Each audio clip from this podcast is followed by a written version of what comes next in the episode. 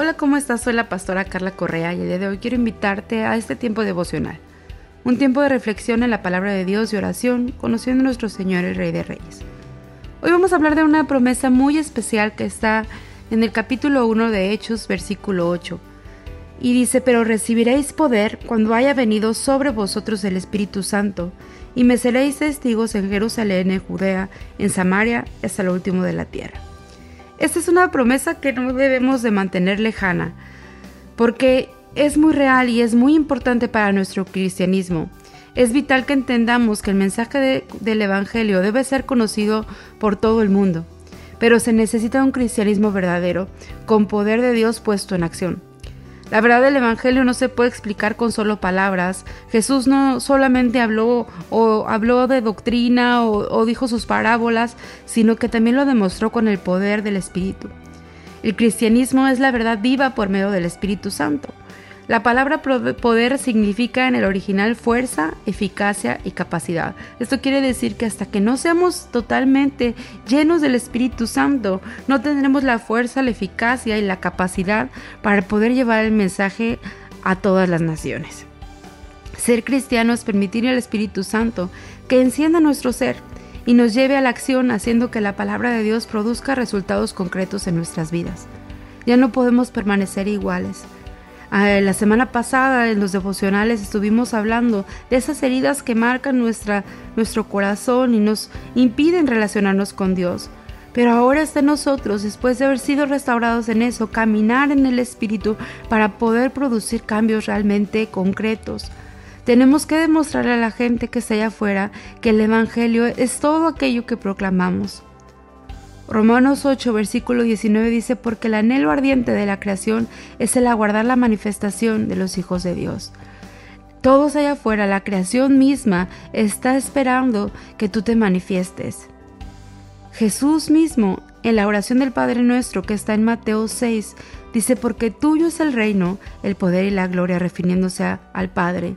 Y es ahí, en medio de la oración, que recibimos este poder del Señor para dar testimonio al mundo. De Dios es el poder que actúa en nosotros, pero a nosotros nos toca hacerlo parte por medio de la oración, porque es esencial para nuestra relación con Dios. Ezequiel capítulo 47 describe las corrientes del Espíritu como aguas en las cuales podemos sumergirnos y nadar. El Señor pone a través de su Espíritu una invitación a las aguas, pero es decisión tuya y mía hasta dónde decidimos entrar con Él. Si solo queremos ser llenos hasta los tobillos o a lo mejor a las rodillas, de modo que podemos movernos pero muy poco, a la cintura, a medias, entre que sí que no, o queremos ser llenos, ir hasta lo más profundo. Solamente cuando entremos a lo más profundo es que realmente seremos avivados y sanados. Mira lo que dice el versículo 9 del capítulo 43 de Ezequiel.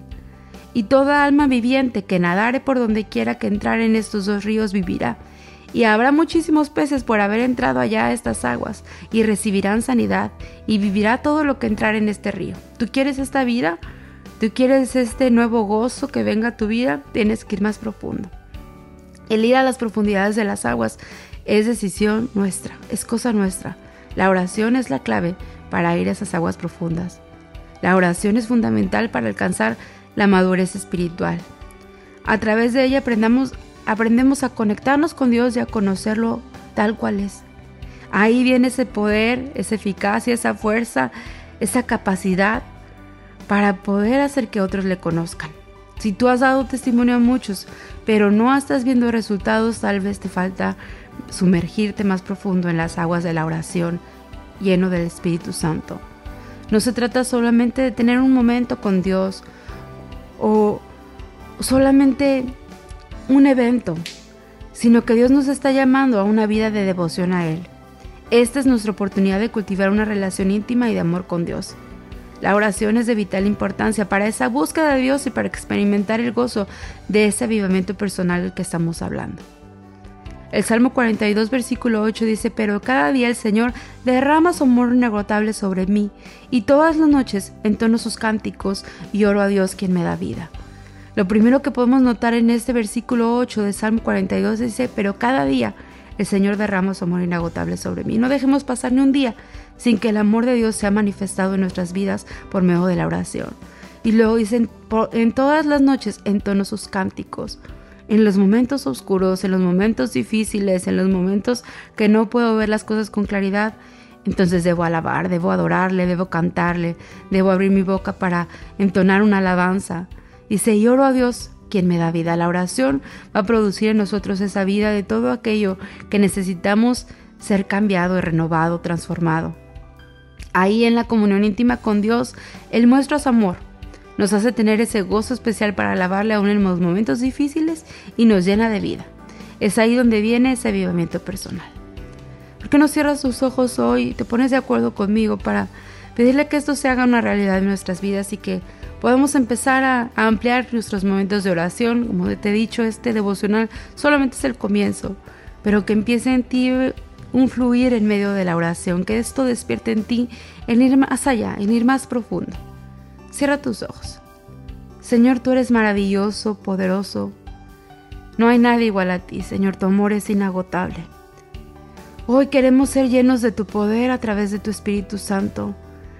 Anhelamos, Señor, ver un avivamiento en el mundo y ser testigos en todo lugar o, donde quiera que tú nos lleves. Queremos llenarnos de ti, Señor, queremos ser inundados por tu presencia. No queremos solamente un toque o un evento o un momento contigo, sino una vida donde podamos realmente sumergirnos en tus aguas y ser sanos. Queremos ser avivados para dar mucho fruto, que estemos llenos de ese gozo que canta aún en los momentos más oscuros, que vivamos una vida de comunión íntima diaria contigo, avivados por el fuego de la oración. Toca Espíritu Santo a todos los que necesitamos este avivamiento personal y anhelamos prepararnos para este tiempo en donde la creación verá la manifestación de los hijos de Dios. Lo creemos, Señor, creemos que viene un tiempo glorioso, pero también viene un tiempo de mayor intimidad, de mayor pasar contigo, Señor, mañana, tarde y noche, Señor. Lo anhelamos, nuestro corazón lo anhela. Despierta en nosotros esa hambre y esa sed de ti. Te lo pedimos en el nombre de Jesús. Amén. Te pido que sigas llenándote del Señor, sigue avivando tu relación con Dios durante el día a través de la lectura, la oración, la adoración, como veíamos en Salmo 42, versículo 8. Si este audio fue de bendición para ti, compártelo con tu familia y amigos. Sigue también las transmisiones en vivo de la Iglesia Tabernáculo de Fe a través de Facebook. Que tengas un muy bonito día. Te mando un abrazo.